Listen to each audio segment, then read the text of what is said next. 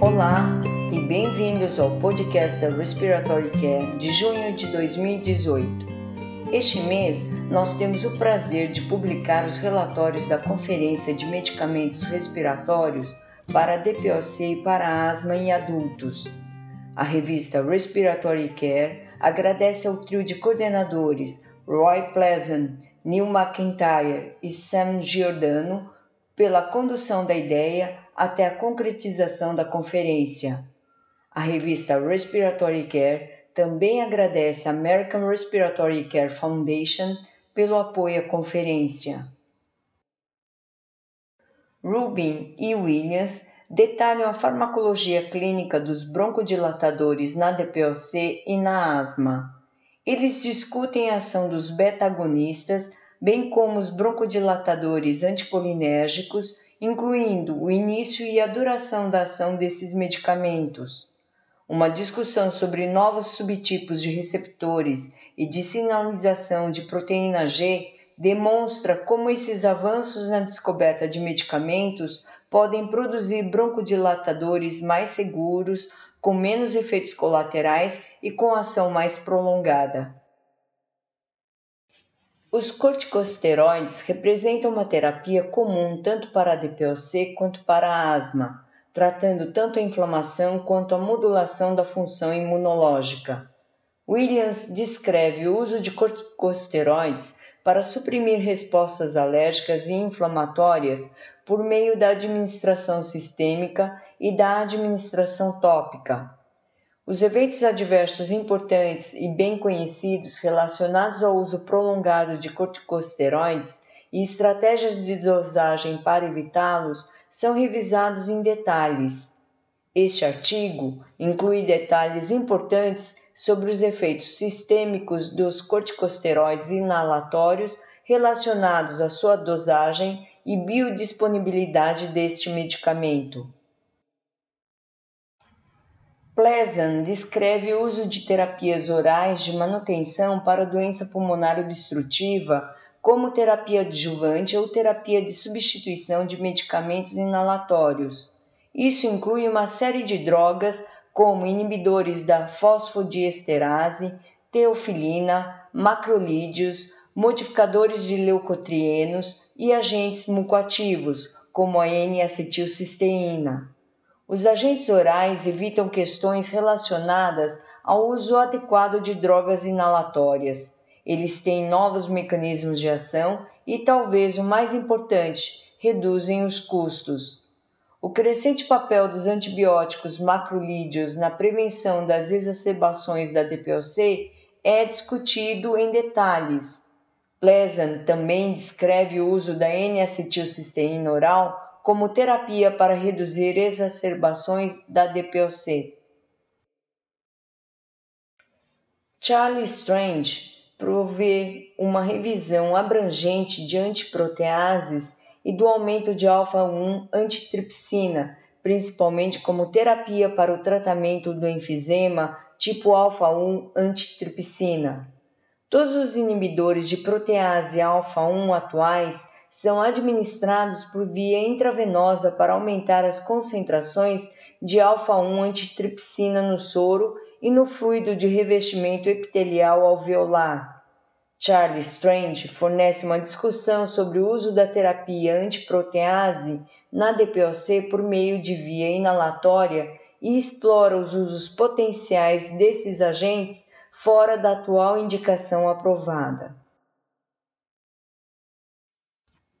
A biologia apresenta novos alvos promissores para o tratamento da DPLC e da asma. Ao contrário das terapias tradicionais, os agentes biológicos atuam nas vias subjacentes da fisiopatologia da doença. Em seu nível, biomarcadores e endotipos podem permitir que o tratamento seja personalizado, individualizado para um determinado paciente. Estes alvos para asma e DPOC incluem a IgE, IL5, IL4, IL13, TSLP, IL17 e tirosina quinase. Wechsler analisa o trabalho preliminar sobre os agentes biológicos, detalhando o perfil de segurança favorável e seu potencial para terapia personalizada e individualizada na asma grave. Pleasant e Hess revisam dispositivos de administração de aerossóis nas doenças pulmonares obstrutivas, destacando a importância dos medicamentos inalatórios no tratamento da doença pulmonar crônica. Os dispositivos de administração de aerossóis evoluíram significantemente nos últimos 50 anos, incluindo o uso e a aerossolterapia durante a ventilação mecânica e o desenvolvimento de inaladores de medicamentos em pó seco. Esta revisão detalha a importância da coordenação e do uso apropriado por pacientes e cuidadores. Os autores descrevem novos métodos para monitorar a aerossolterapia e os métodos promissores. Além disso, Pleasant e Hess detalham como os novos conhecimentos de aplicação clínica cuidadosa da aerossolterapia podem ajudar os médicos a otimizar a terapia. A oxigenoterapia, baseada em dois estudos clínicos que datam de 40 anos atrás, continua a ser a base para o atendimento domiciliar do paciente com DPOC nos dias atuais. Branson fornece uma revisão completa do uso de oxigenoterapia domiciliar para hipoxemia de repouso, hipoxemia de esforço e hipoxemia relacionada ao sono. O papel do oxigênio no tratamento agudo do paciente com DPOC recebe menos atenção, mas este artigo detalha o impacto de baixas concentrações inspiradas de oxigênio na hipercapnia e na mortalidade neste cenário. Outras áreas de ênfase incluem equipamentos para oxigenoterapia domiciliar, mudanças recentes no financiamento e no reembolso e na satisfação do paciente. Burkes e Donoghue fornecem uma revisão das diretrizes da Iniciativa Global em Doença Pulmonar Obstrutiva Crônica, GOLD, de 2017, enfatizando as mudanças na avaliação e no manejo da DPOC estável. Isso inclui um foco na carga de sintomas e na frequência de exacerbações. A GOLD categoriza os pacientes com base na doença e modifica os regimes de tratamento para evitar exacerbações e sintomas.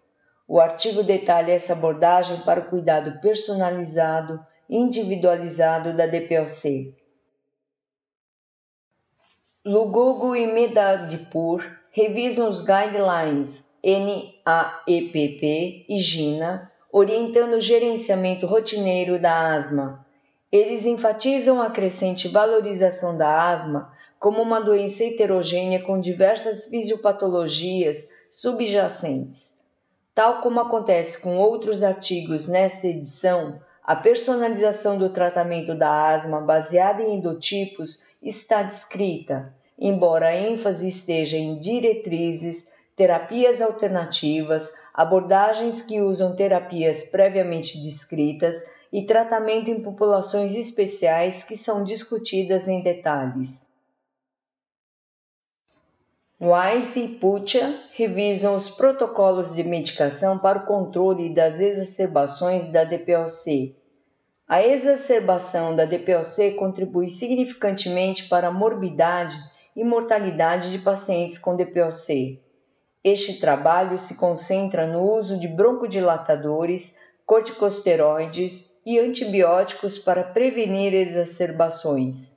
E apesar da utilidade dessas drogas, o medicamento ideal, a dosagem e a duração do tratamento são debatidos com grande entusiasmo. Mazel e Peters revisam as terapias para asma aguda. Este artigo detalha o uso de beta-agonistas de ação curta e antagonistas muscarínicos de ação curta para asma no quadro agudo, bem como a importância dos corticosteroides orais. Os autores também exploram outros medicamentos como sulfato de magnésio 4 e metilxantinas, observando que ambos desempenham um papel menor, mas com potencial de toxicidade. Mazelli e Peters também descrevem o uso de mistura de gases hélio e oxigênio em indivíduos com respiração espontânea para melhorar o fornecimento de aerossóis e minimizar o trabalho da respiração. Mann e Meyer exploram o mundo de desenvolvimento de medicamentos para asma e para DPOC do ponto de vista regulatório. Eles explicam os termos básicos de regulamentação e discutem os caminhos regulatórios para aprovação de medicamentos. Este artigo detalha os principais desafios da regulamentação clínica enfrentados pelos novos medicamentos para asma e para DPOC, em geral, e por classe de medicamentos, citando exemplos relevantes e lições aprendidas. Mann e Meyer também cobrem a questão do desenvolvimento de medicamentos genéricos de drogas inalatórias. Maureen George fornece uma revisão sobre aderência à medicação na asma e na DPOC. Ela descreve as condições que afetam a aderência e a não aderência do paciente. Este artigo é uma mudança em relação aos tópicos anteriores enfocando o comportamento do paciente e destacando como os melhores esquemas e protocolos de drogas e medicamentos são ofuscados pela não aderência. Este medicamento esclarecedor analisa os tópicos de aderência intencional e não intencional e os diferentes métodos implementados para corrigir cada um desses tópicos. A tomada de decisão compartilhada, a entrevista motivacional e o coaching também são discutidos.